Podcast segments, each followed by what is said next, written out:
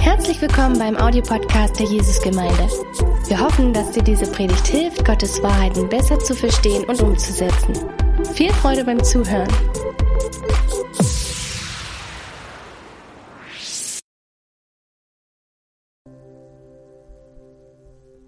Schön, dass ihr wieder da seid. Ich grüße euch ganz herzlich.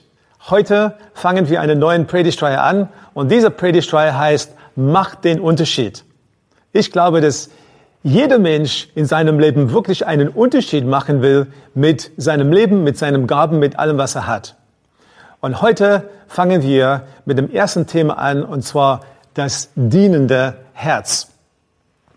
Ich bin Teil von sehr vielen Gesprächen gewesen äh, in den letzten Jahren, eigentlich im ganzen Leben. Und immer wieder reden die Menschen darüber, wer ist der Beste?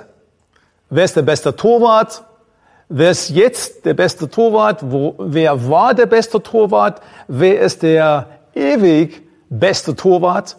Und so weiter und so weiter. So gehen die Gespräche weiter. Als ich in meiner Jugend war, habe ich wirklich schon alles gewinnen wollen. Ich wollte absolut der Beste sein. So seitdem ich ein Christ geworden bin, äh, denke ich, dass ich es dann viel, viel besser im Griff habe. Aber in mir will ich auch gewinnen. Ich will ein Spiel gewinnen. Wenn ich gegen meine Frau ein Spiel spiele, will ich einfach das Spiel gewinnen. Manchmal führt das zu ein bisschen Spannung zwischen uns. Aber jeder will der Beste sein. Stell einfach euch die Frage, wer hat das beste Leben überhaupt geführt? Wer würdest du denn sagen? Ich würde sagen heute, dass derjenige, der das beste Leben überhaupt geführt hat, in den letzten Jahrhunderte, den letzten paar tausend Jahre, das ist Jesus Christus, unseren Herrn. Er hat ein Leben geführt, das wirklich dann viele, viele Menschen danach berührt hat, dass Millionen von Menschen immer noch sagen, das ist ein Leben ohne Sünde, das ist ein Leben, das einfach die Herzen berührt hat, das ist ein Leben, das man nachahmen sollte. Sogar seine Feinde oder die Leute, die nicht wirklich an ihm glauben, sagen, er hat ein gutes Leben geführt. Und ich stelle einfach die Frage heute, was war wirklich ja so Kern seines Lebens? Wie hat er gelebt? Und wir können das heute aus der Bibel herausfinden. Und ich möchte zum Anfang heute eine Bibelstelle lesen. Und das kommt aus Markus Kapitel 10, Vers 42. Ich lese hier. Aber Jesus rief sie zu sich und sprach zu ihnen. Ihr wisst, dass diejenigen, welche als Herrscher der Heldenvölker gelten, sie unterdrücken und dass ihre großen Gewalt über sie ausüben. Unter euch aber soll es nicht so sein, sondern wer unter euch groß werden will, soll der Diener sein. Und wer unter euch der Erste sein will, der sei alle Knecht. Denn auch der Sohn des Menschen ist nicht gekommen, um sich dienen zu lassen, sondern um zu dienen und sein Leben zu geben als Lösegeld für viele. Selbst der Sohn Gottes ist gekommen, zu dienen. Er ist derjenige, der gekommen ist und der gesagt hat, ich stehe am Ende der Schlange. Ich bin derjenige, der der Letzte ist. Ich bin derjenige, der wirklich mein Leben gibt für alle anderen. Und ich sage dir, wenn du wirklich Jesus Christus nachfolgen willst, dann willst du natürlich dann immer ähnlicher werden, werden wie er ist. Und das heißt zwar Diener werden und immer mehr Diener werden. Er hat das geschafft, wirklich der Erste zu sein. Er ist derjenige, der Diener ist. Meine, die Jünger hätte gesagt, so, das ist wirklich Wahnsinn. So, unser Leiter, derjenige, den wir unterstützen, er ist hier auf diese Erde gekommen, um der Erste zu sein. Wir tippen drauf, dass er wirklich der, der König wird, der Herrscher wird. Und wir wollen natürlich an seiner Seite sein, weil wir wollen auch groß werden. Wir wollen auch ähm, die Möglichkeit haben, andere Menschen zu delegieren, einfach zu sagen, was sie zu tun haben. Wir wollen wirklich die eigenen Ziele im Leben erreichen. Und dann sagt der große Herr, Jesus Christus zu ihnen, ihr große Führer sagt zu ihnen, ich bin gekommen zu dienen und ihr sollt das Gleiche auch tun. Und Jesus hat das nicht nur einmal gemacht. Er hat das einige Male gemacht. Zum Beispiel kam er, als er das letzte Mal mit seinen Jüngern dann essen wollte, kam er zum Haus und sie haben sich auf den Tisch, äh, bei den Tischen hingesetzt. Und wir lesen, dass nachdem die Mahlzeit angefangen hat, ist auf einmal Jesus aufgestanden, hat ein Tuch genommen und dann hat er angefangen, die Füße der Jünger zu waschen und sauber zu machen. Ich meine, es war kein, kein Sklave vor Ort, nehme ich an. Normalerweise war das ein Sklavendienst. Vielleicht haben die Jünger unter sich dann auch gesprochen und gesagt, wer wird es einfach heute übernehmen?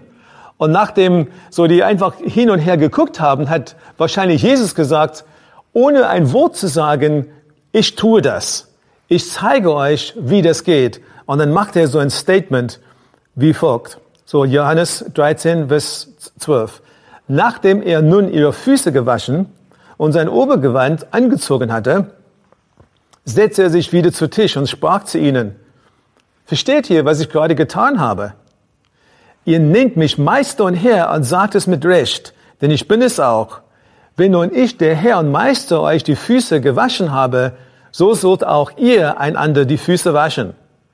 Denn ein Vorbild habe ich euch gegeben, damit auch ihr so handelt, wie ich an euch gehandelt habe. Wahrlich, wahrlich, ich sage euch, der Knecht ist nicht größer als sein Herr, noch der Gesandte größer als der ihn gesandt hat. Wenn ihr dies wisst, glückselig seid ihr, wenn ihr es tut. Und er sagt, folgt einfach mein Vorbild. Und dann hat Paulus das viel später zusammengefasst in seinem Brief an die Philipper und hat Folgendes gesagt, Philippe 2, Vers 7. Er verzichtet auf alles. Er nahm die niedrige Stellung eines Dieners an und wurde als Mensch geboren und als solcher erkannt. Und was er hier sagt ist, Jesus hat nicht nur Dinge getan, als Diener. Der hat nicht einfach mal gedient und mal nicht gedient. Der hat sogar wirklich das, das Wesen eines Dieners angenommen. Er kam auf diese Erde zu dienen. Er kam auf diese Erde und wurde ein Diener. Eine wunderbare Sache. Gibt es noch einen Grund, warum ich dienen soll? Ja, weil dienen nämlich ein Schlüssel ist für die Freude. In Johannes 15, Vers 8 und Vers 11, darin wird mein Vater verherrlicht, dass ihr viel Frucht hervorbringt und meine Jünger werdet. Ich sage euch das, damit meine Freude euch erfüllt. Ja, eure Freude soll vollkommen sein. Und was er sagt hier, ist, dass ihr werdet meinen Vater verherrlichen, wenn ihr viel Frucht bringt. Und ich werde euch meine Freude geben und indem ihr das tut, wird diese Freude vollkommen sein. Überlegt, was es bedeutet. Das bedeutet, dass ganz im Gegenteil zu dem, was wir manchmal denken. Wir denken meistens, ich müsste einfach das festhalten, ich muss einfach alles tun, ich gucke einfach selbstsüchtig auf mein Leben. Und hier kommt Jesus und sagt das komplett anders. Er sagt einfach, verherrliche meinen Vater und dann, indem ihr das tut, dann werdet ihr so die Freude haben, dann werdet ihr wirklich die vollkommene Freude haben. So Geld und Besitz und Ruhm und Sex und alles andere, das wird es nicht bringen. Aber wenn ihr dient, wenn ihr einfach eure Gaben verschenkt, dann bekommt ihr Freude zurück. Und manchmal bin ich traurig, wenn ich darüber nachdenke, was Menschen einfach dann aufgeben. Sie sagen ja, ich habe jetzt ein paar Probleme in meinem Leben. Ich ziehe mich einfach zurück, schaue einfach, dass ich dann das alles in den Griff bekomme und dann werde ich überlegen, ob ich dann wieder mal dienen könnte. Immer wieder mal. Und ganz im Gegenteil. Ich glaube, Jesus würde zu dir sagen, diene zuerst. Diene zuerst dann gebe ich dir eine Freude am Dienen. Dann guckst du einfach weg von seinem, deinem eigenen Herzen und du wirst eine Freude haben, die du sonst nie hätte haben können. So, das verspreche ich dir. Das ist, was er zu uns sagt. Und wenn du heute guckst und zuguckst und du sagst, ähm, so, ich schaue einfach rein, was die Christen glauben und du sagst heute, ich bin noch kein Jesus-Nachfolger, dann sage ich dir heute, dass Jesus dir Gaben gegeben hat. Gaben gegeben hat, damit du dienen kannst und wirklich eine Bestimmung für dein Leben zu finden. Sollst du zu ihm kommen. Komme einfach zu ihm. Er hat dich bestimmt für Fruchtbarkeit. Aber wenn du ihm nie die Gelegenheit gibst, wirklich dein Herz zu sein, wirklich in deinem Leben zu sprechen, ihn kennenzulernen, dann wirst du nie herausfinden, wozu du wirklich bestimmt bist. Und das wäre am Lebensende ganz, ganz schade. Sprüche 11, 25, da steht, dem Großzügigen geht es gut und er ist zufrieden. Wer anderen hilft, dem wird selbst geholfen werden. Das heißt, im Geben empfange ich. Der Großzügigen mit allem, was er hat, mit seiner Zeit, mit seinem Geld, mit seinem Besitz, mit einfach alles, was emotional auch anstrengt. Wenn er das gibt, dann gibt ihm der Herr das zurück. Es gibt verschiedene Worte für das Wort dienen. Zum Beispiel das Wort Doulos. Und jede dieser drei Worte, die ich gerade jetzt erwähne, sie beschreiben und geben dir im Sinn ein Bild von dem, was es bedeutet zu dienen. Doulos. Ein Knecht fürs ganze Leben. Ja, damit wird ausgedruckt im Neuen Testament ein Knecht, ein Diener fürs ganze Leben, für dein, für mein ganzes Leben will ich einfach ein Diener Jesu Christi sein. Nicht einfach heute, bisschen und morgen, vielleicht eine Woche, sondern ich bin ein Diener, ich gehöre ihm in allem, was ich bin. Und das zweite Wort, Diakonos. Das Wort Diakonos hängt zusammen mit Tische bedienen. Wie ein Kellner kommt und bedient einfach den Tisch und möchte sicher machen, dass alle am Tisch eine gute Zeit haben, wirklich gesegnet werden. Das tut ein Diener in seinem Leben. Oder auch das Wort Hyperetas, Hyperetes, ein Ruderer, der unter, unten rudert. So in einem alten römischen, äh, alten römischen Schiffen gab es immer einfach dann unten im Bauchbereich des Schiffes so die Ruderer. Niemand hat sie gesehen, aber sie haben eine Arbeit geleistet. Sie haben einfach das ganze Schiff getragen. Sie haben einfach für, für Schwung gesorgt. Sie haben einfach dafür gesorgt, dass das Schiff dann immer im Vorwärtsgang war, auch wenn der Wind nicht geweht hat. Das ist ein Ruderer, der unten ist. Und zu diesen drei Bildern sind wir berufen, zu denjenigen, der für immer an seiner Seite ist, immer ein Diener ist, derjenige, der den anderen dient, einfach sicher macht, dass es den anderen gut geht und auch derjenige, der nicht gesehen wird, so der unten im Schiff hudert. Jetzt ein paar Gedanken ja zu dem Herz des Dienens. Dienen fokussiert sich auf andere. Da komme ich dann zurück, diese Bibelstelle in Philippe 2. Und ich lese dann ein paar Bibelverse davor, ab Vers 3, folgendes. Seid nicht selbstsüchtig. Strebt nicht danach, einen guten Eindruck auf andere zu machen, sondern seid bescheiden und achtet die andere höher als euch selbst.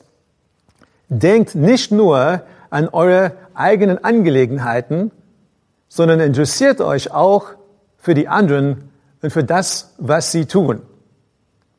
Geht so miteinander um, wie Christus es euch vorgelebt hat.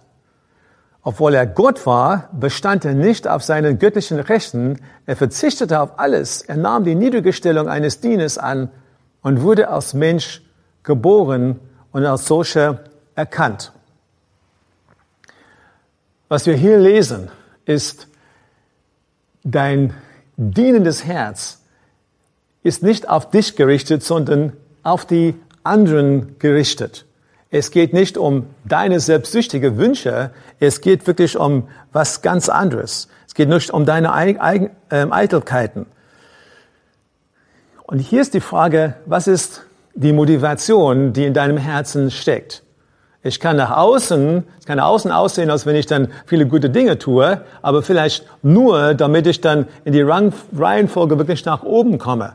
Und ich kann nach außen dienen, aber im Inneren habe ich wirklich meine Probleme mit dienen. Ich will nicht da sein oder ich habe einen Groll im Herzen.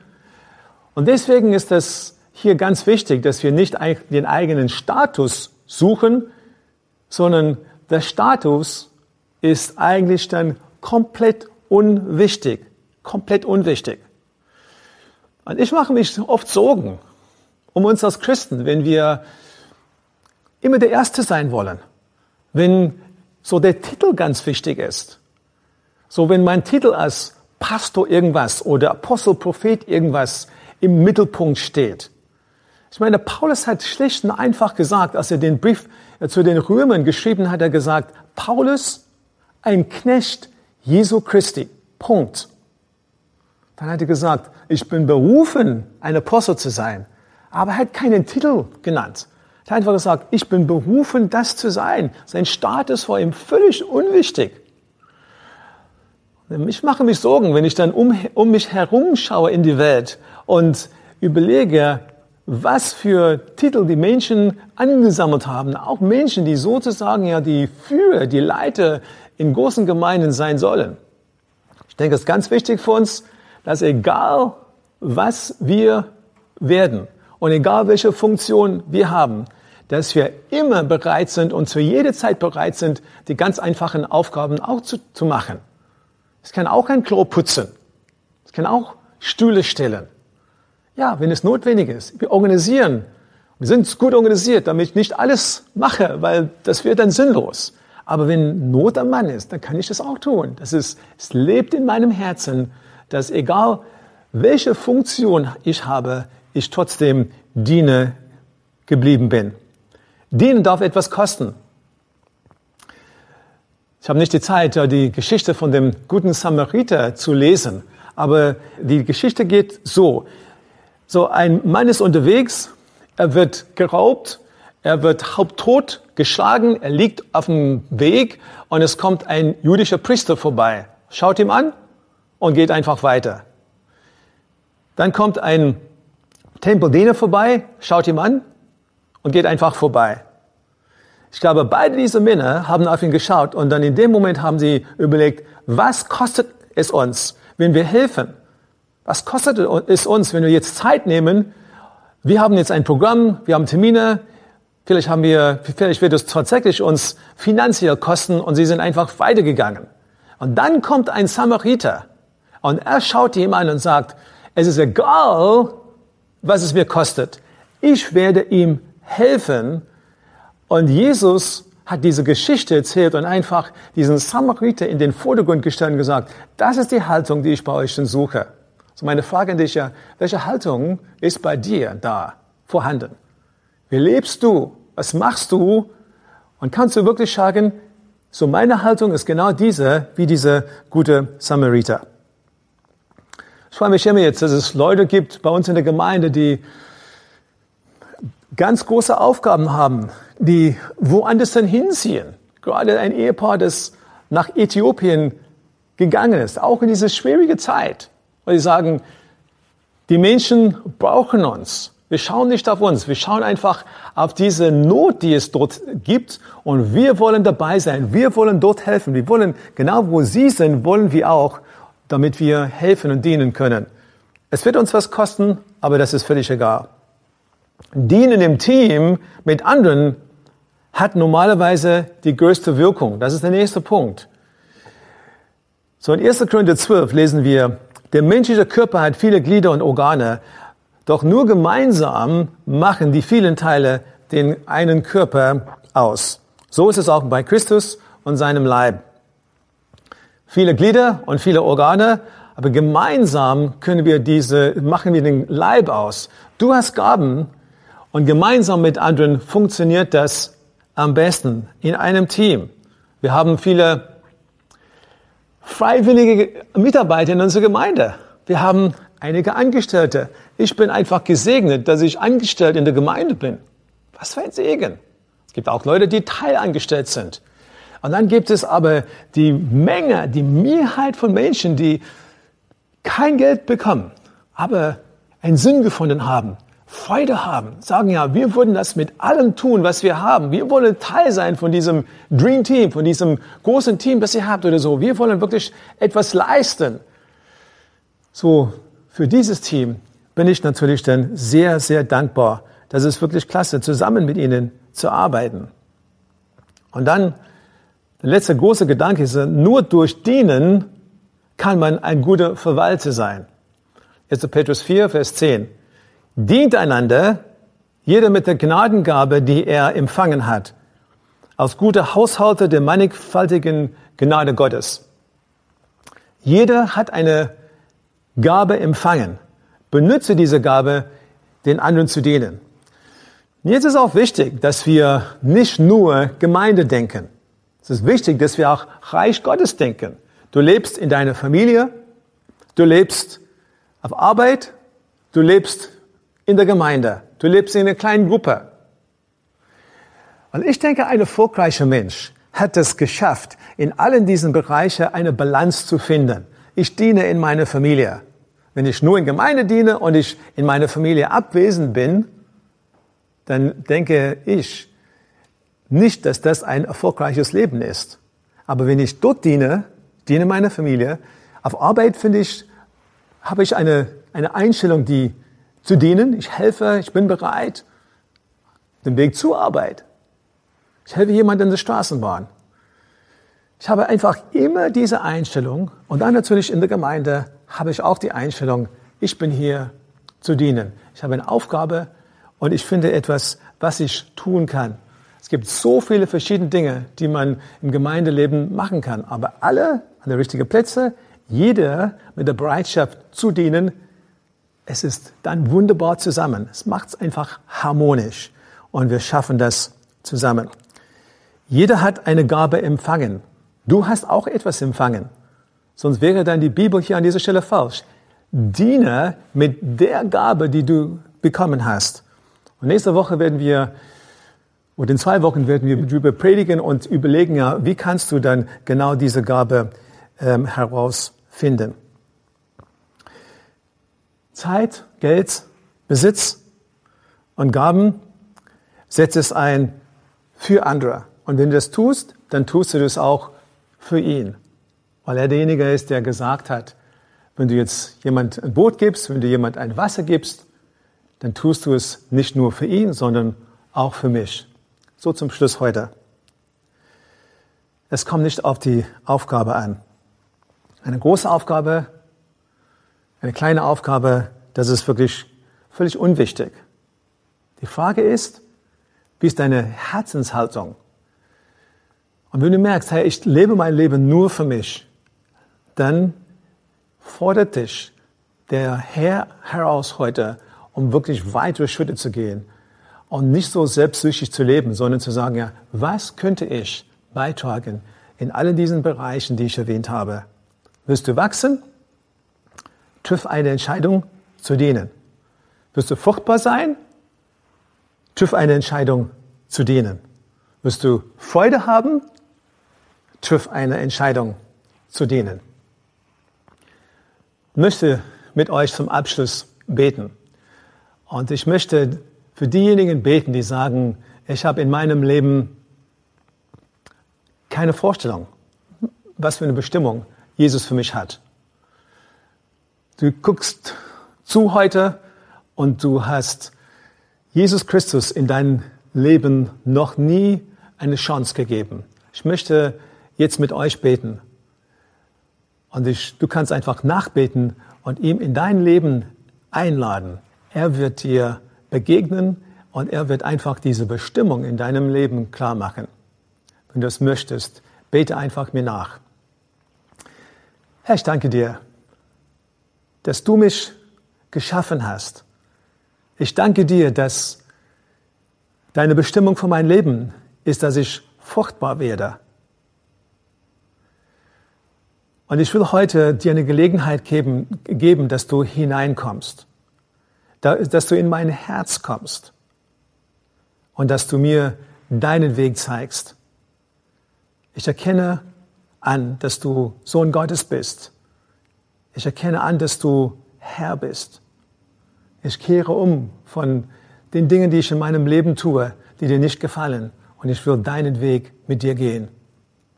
Lieber Jesus, Herr Jesus, offenbar du die Bestimmung, die du für mein Leben hast.